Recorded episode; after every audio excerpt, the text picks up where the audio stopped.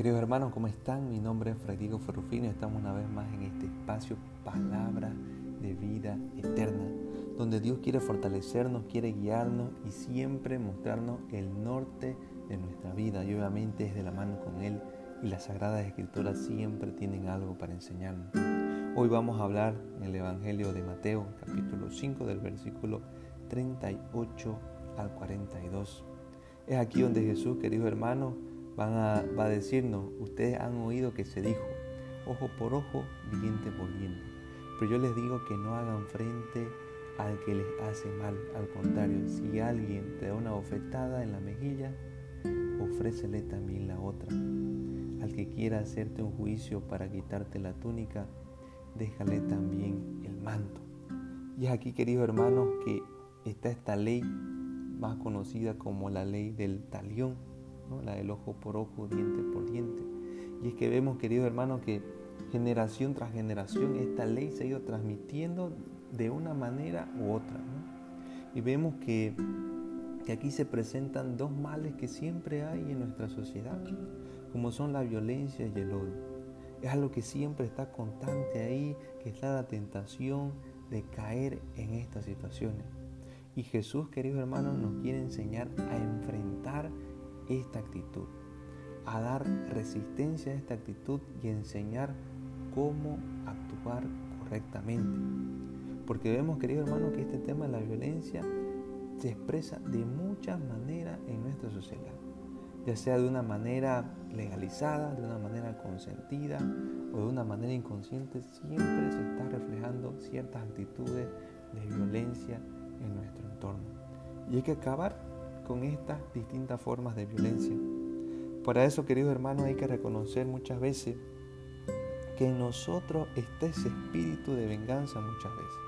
Y muchas veces en nosotros está esa ley del talión ahí en, nuestra vida.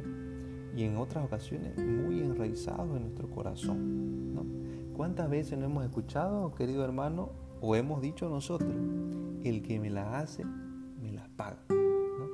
O hemos tenido esa tentación de llegar a decir estas palabras. Y aquí Jesús quiere enseñarnos, querido hermano, y quiere proponernos una revolución del amor. Y esa revolución, queridos hermanos, es obviamente amar gratuitamente, sin pedir ni esperar nada a cambio.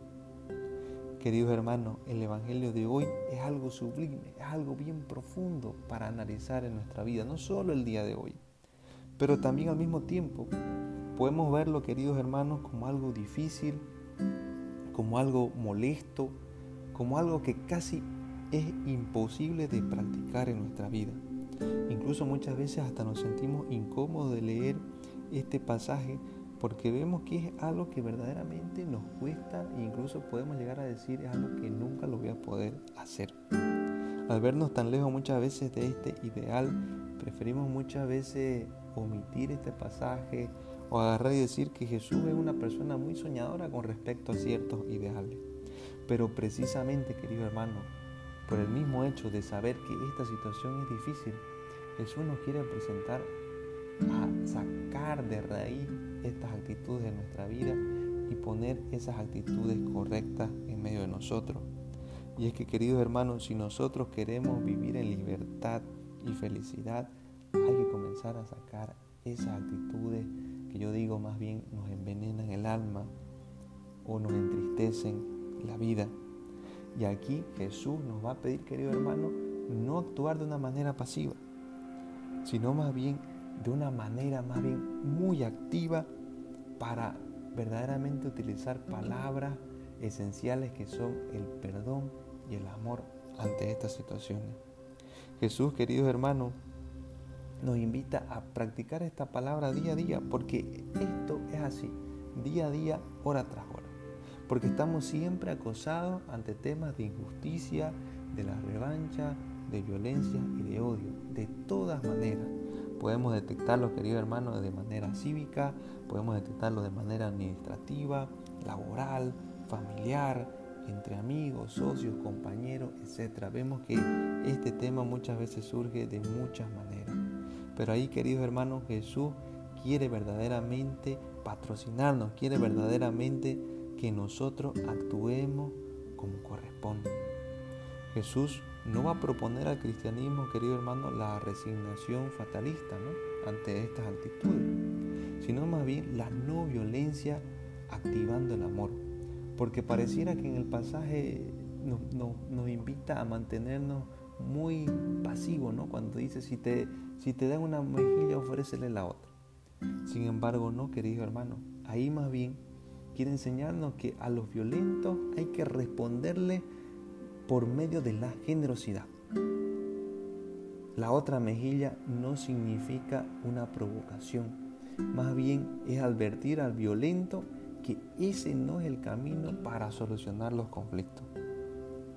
Perdonar y amar gratuitamente, queridos hermanos, muchas veces nos resultará imposible. Pero esto es si nosotros no vivimos habitualmente en el amor, en ese amor que Dios nos enseña. Es ahí cuando verdaderamente, cuando nos dicen que hay que perdonar, vemos que esto es algo imposible y que nunca va a pasar. Pero para Dios, querido hermano, lo que es imposible se hace posible. Porque Él es el dueño de todo y nos puede verdaderamente enseñar a entender lo que quiere decir su mensaje a cabalidad. Seamos colaboradores de Dios, queridos hermanos. Devolvamos ese mal con bien. Yo sé que es un reto de cada día una cosa son las palabras que podemos pronunciar, el ideal que tengamos, el conocimiento que tengamos de las Sagradas Escrituras, pero otra cosa es llevarlo a la práctica en nuestra vida. Y eso es lo que tenemos que buscar constantemente en nuestro cotidiano vivir. Que eso que aprendemos el día de hoy a través de la palabra, lo practiquemos en nuestra vida y enseñemos a otros. Vamos a tener un momento de oración. Yo le pido, querido hermano, que cierre sus ojos. Vamos a orar por cada uno de ustedes, por este espacio en el cual Dios nos regala. Señor Dios, que tú no quieres la muerte del pecador, sino más bien que se convierta y viva plenitud, porque tú nos amas a todos de verdad. Ten piedad de cada uno de nosotros que somos verdaderamente muchas veces estrechos de corazón, muchas veces con esa incapacidad de amar de verdad y renunciar a la venganza y al rencor. Enséñanos a ayudar a vencer el mal, con el bien, a que creamos firmemente que es posible un mundo nuevo en donde no sea el odio y la revancha el signo o el talante de nuestra vida, sino más bien el amor y el perdón quienes digan siempre la última palabra. Dichosos los que se atreven a soñar en un mundo nuevo de amor y fraternidad, arriesgando todo en este empeño por hacer un mundo nuevo te pido que ilumines con tu Espíritu Santo a todos aquellos que están escuchando este día, esta reflexión, para que podamos poner en práctica esta buena noticia. Por Cristo nuestro Señor. Amén. Dios te bendiga, querido.